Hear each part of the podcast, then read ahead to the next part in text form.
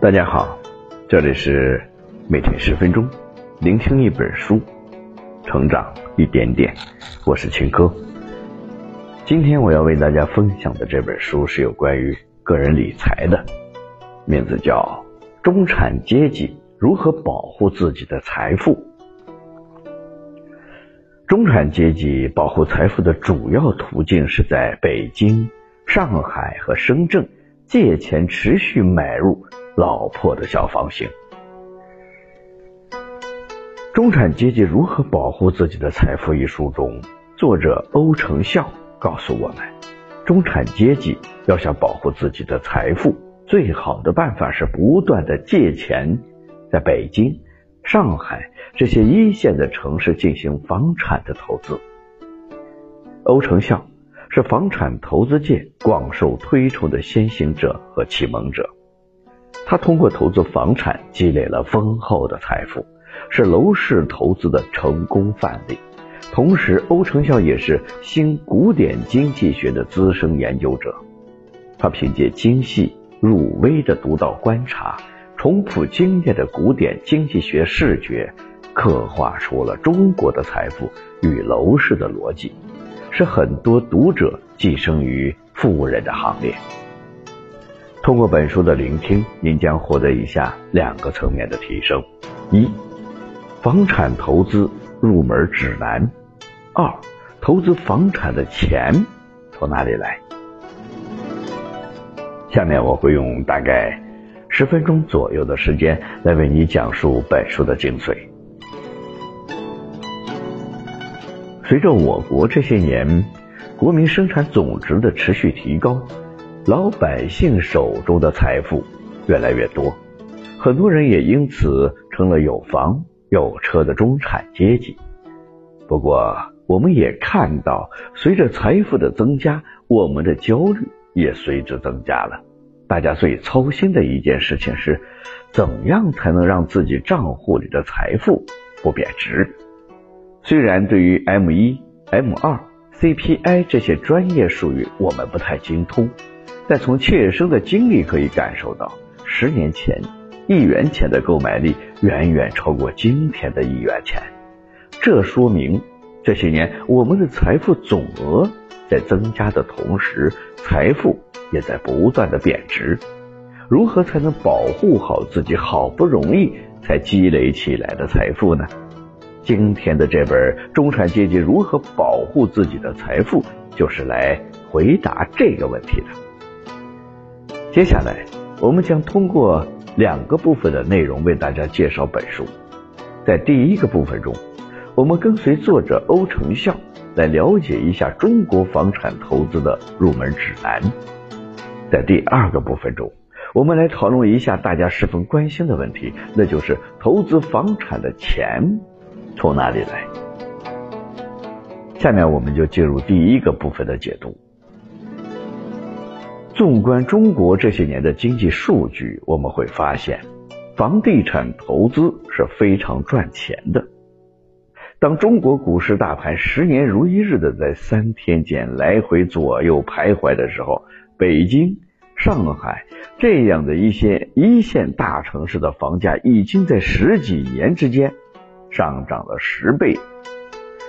参与到房地产投资中的投资者们。很多由此实现了财富自由。房地产投资之所以具有如此强大的财富制造能力，其利润主要来自于两个部分，这两个部分分别是资产性收益和交易性收益。资产性收益指的是手上投资的房产价值跟随大势一起上涨。根据这些年的数据，一线城市每年房价的涨幅大约在百分之十五左右。对于投资者来说，房产价值里面是有杠杆的，意思是一百万房产的价值中，自己付出的钱，比如说只有百分之三十，也就是三十万，剩下的七十万是我们按揭贷款的。房价由一百万涨到一百一十万，对于一百万的总额来说，涨幅是百分之十。但是对于自有资金三十万来说，涨幅就超过了百分之三十。虽然按揭贷款要支付利息，但是利息和房价的涨幅比起来要低得多。交易性收益指的是通过大量的看盘发现总盘，从而获得大幅的增值。总盘指的是房屋主人遇到了麻烦，需要在短期内凑集现金，这种时候，房屋主人往往会以市价七折左右的价格抛售房产。如果遇到这样的房源，买到了就是赚到了。当然，前提是我们能够在对方要求的几天之内。凑集到全款的房价，普通房屋投资者和专业房屋投资者的差别在于，我们普通人觉得看房是一件劳心费神的事情，一般看个十套左右的房子就已经决定购买了。作为专业的房屋投资者，要投资一套房屋，首先要对于全市的十几个热点楼盘非常的熟悉。对于板块的轮动有心理的预期，在买房之前至少要看两百套，在这些量的堆积之下，才会增加发现怂盘的机会。随便看两套房就梦想买到怂盘的概率是非常之小的。说完房产投资为什么这么赚钱，下面我们来说说大城市买房应该买怎样的房子。购房作为一辈子可能就做一次的事情，我们的首选往往是知名的开发商，或者新开发的房区或者学区房。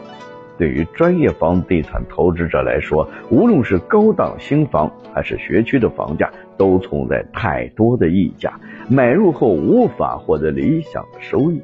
最佳的房产投资房型分为两个类型：大面积。低单价房型以及老破的小房型，大面积的低单价房型，如果能买到首盘，交易一套的收益是非常惊人的。但是缺点是不太容易出手，因为单价虽然相对比较低，但是总价很高，有这种经济实力的购买者总量比较少。老破小房型的特点是面积小。出手比较容易，对于大量的新进融入北京和上海的人来说，老破小往往是他们购入的第一套房产，因此需求量非常大，房屋很容易就成交。因此，对于刚刚入门的房产投资者来说，投资老破小房型是最佳的方案。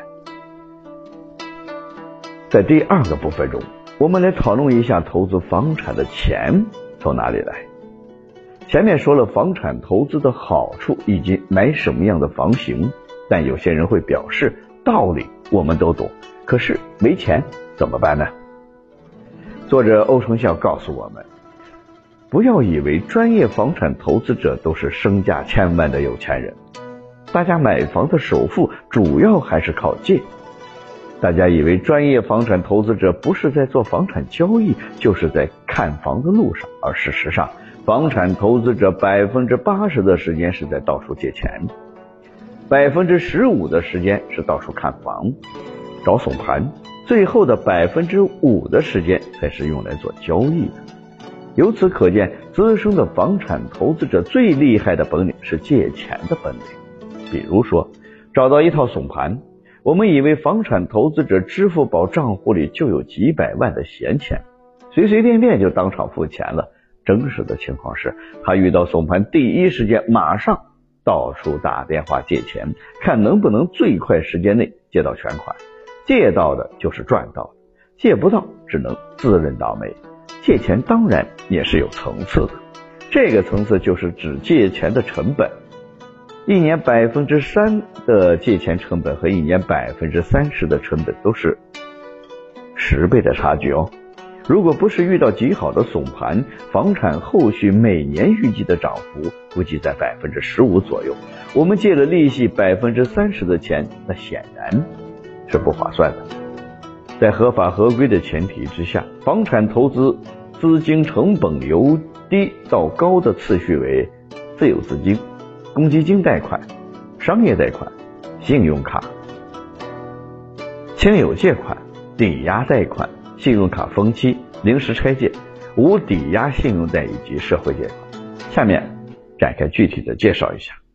自有资金的成本是零到百分之四，百分之四是指这笔钱买保本的理财产品，现在的这笔钱用作买房产做投资了，我们就失去了理财的收益。理财的这笔收益就是我们的机会成本。至于零成本，这是指我们把现金放在抽屉，既不用掉，也不投资。这种情况下，机会成本是零。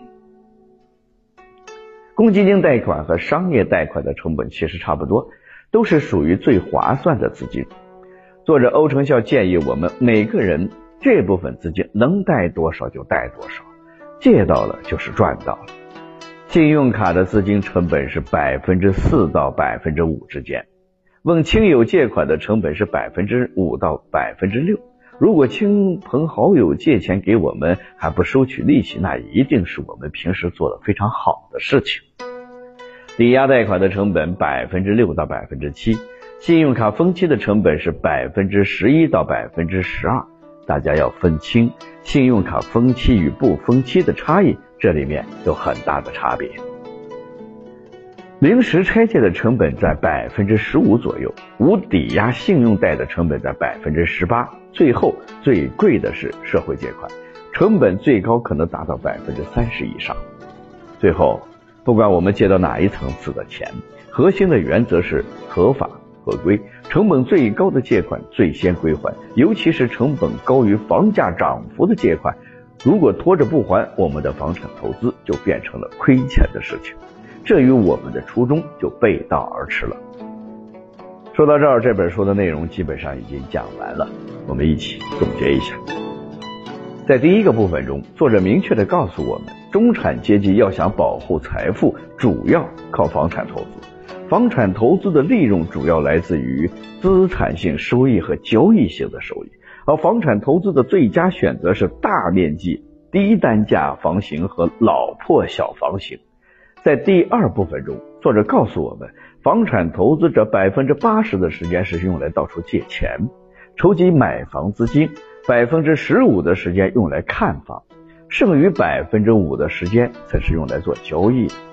最后，作者向我们介绍了房产投资可以用到的资金来源。我们要记住的是，要在合法合规的前提下筹集所需要的资金。以上就是中产阶级如何保护自己的财富这本书的主要内容。希望大家通过我们的解读呢，了解了中产阶级保护财富的主要途径，就是在北京、上海和深圳这些一线城市不断的借钱买入房产，随着房价的不断升值，坐上财富快速增长的致富列车。当然。